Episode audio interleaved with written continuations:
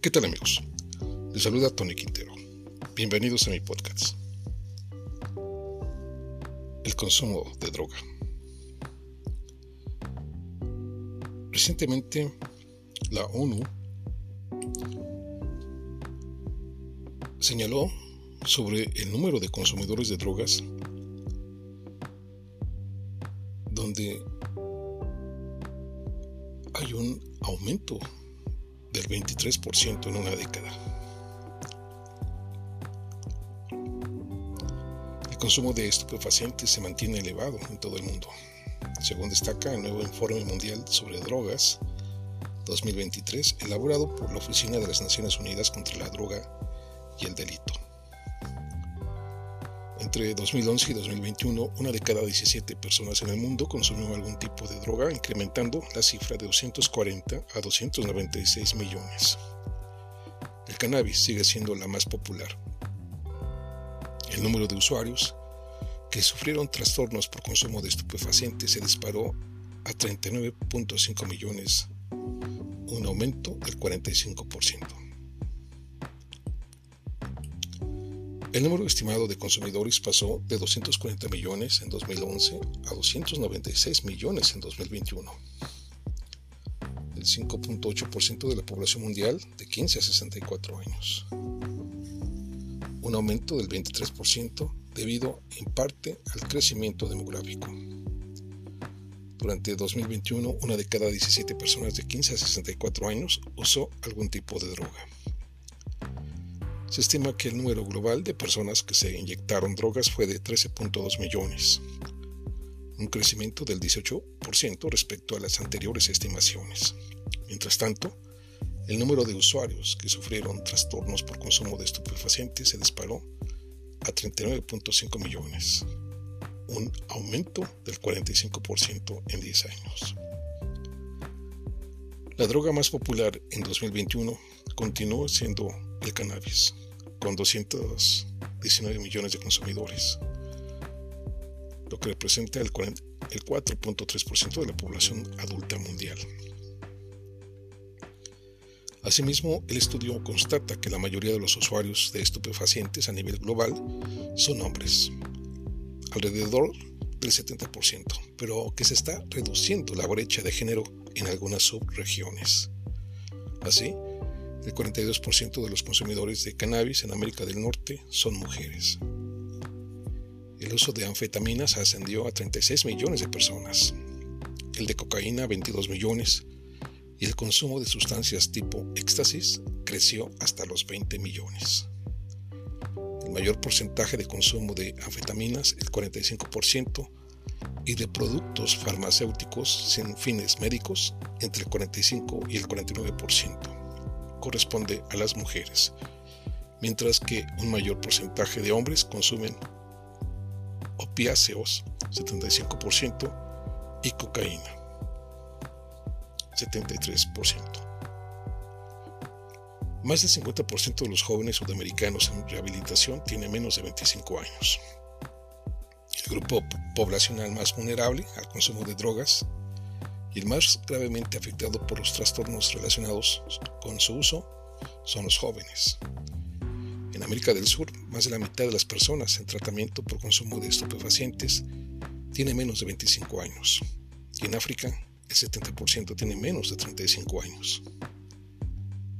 Además, la demanda de atención por desórdenes relacionados con las drogas sigue sin satisfacerse, con solo una de cada cinco personas recibiendo tratamiento aumentaron las disparidades por regiones en el acceso al tratamiento.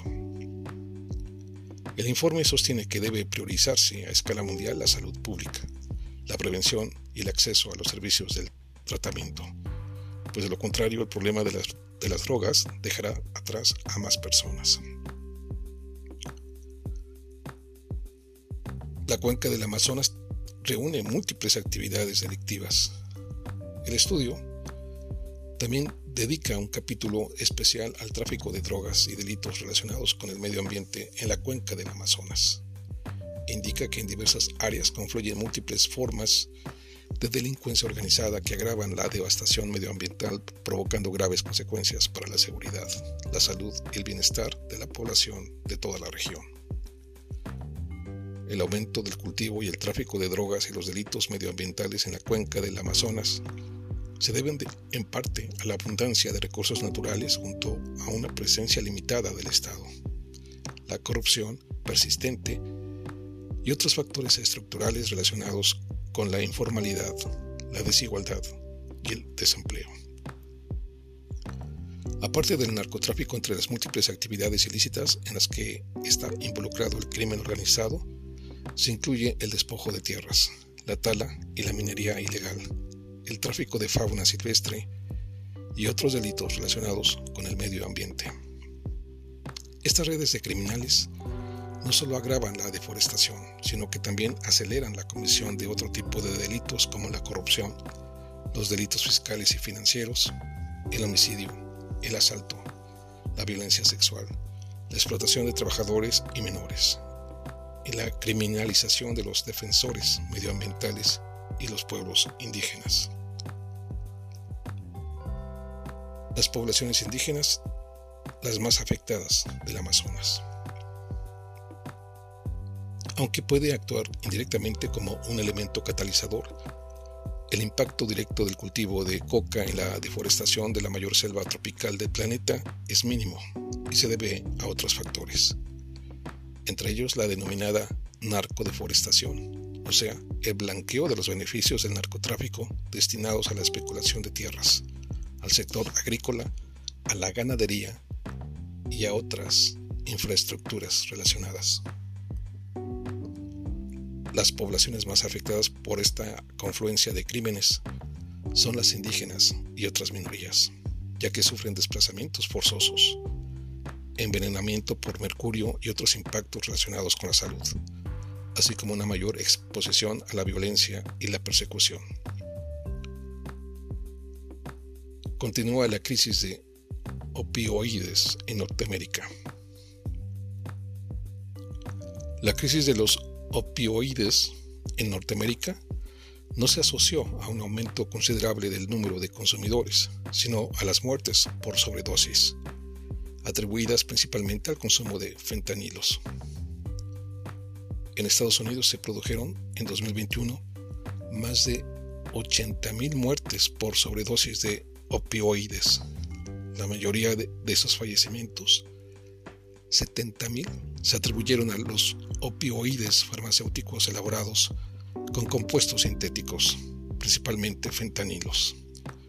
Las mujeres constituyeron aproximadamente el 30% de los decesos por sobredosis. Las muertes por sobredosis relacionadas con la proliferación de opioides sintéticos, principalmente fentanilo, también experimentaron una tendencia creciente en Canadá. Los análisis efectuados durante el primer semestre de 2021 al 86% de las personas fallecidas por sobredosis de opioides en la nación norteamericana encontraron muestras de fentanilo. Los opioides causaron cerca de 8.000 muertes en Canadá durante ese año.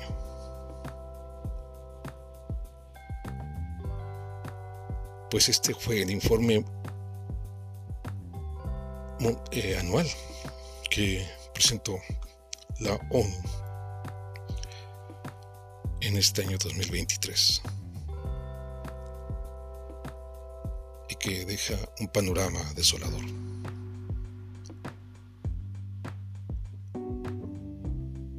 Y sin palabras. Amigos, nos escuchamos en nuestra próxima edición.